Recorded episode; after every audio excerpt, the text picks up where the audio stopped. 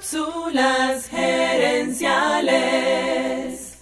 Tu mayor obligación con los demás es ser la mejor versión de ti mismo.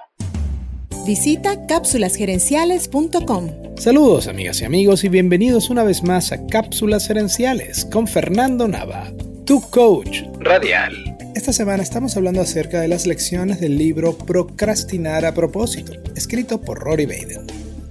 En ese libro él comparte 5 permisos para multiplicar nuestro tiempo. Y en esta cápsula hablaremos del quinto permiso, el permiso de proteger.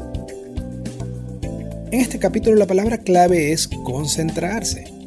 Si hemos seguido los consejos del libro ya nos hemos preguntado si podemos eliminar, automatizar, delegar o posponer esa tarea.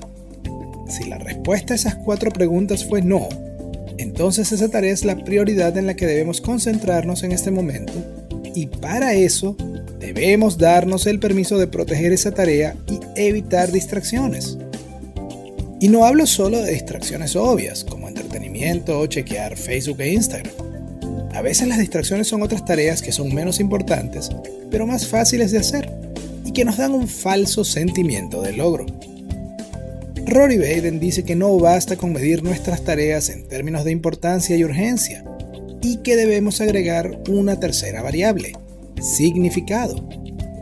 La urgencia se refiere a cuán rápido debemos hacer esa tarea, y la importancia es cuán importante es esa tarea. Pero el significado es por cuánto tiempo va a importar el resultado de esa tarea.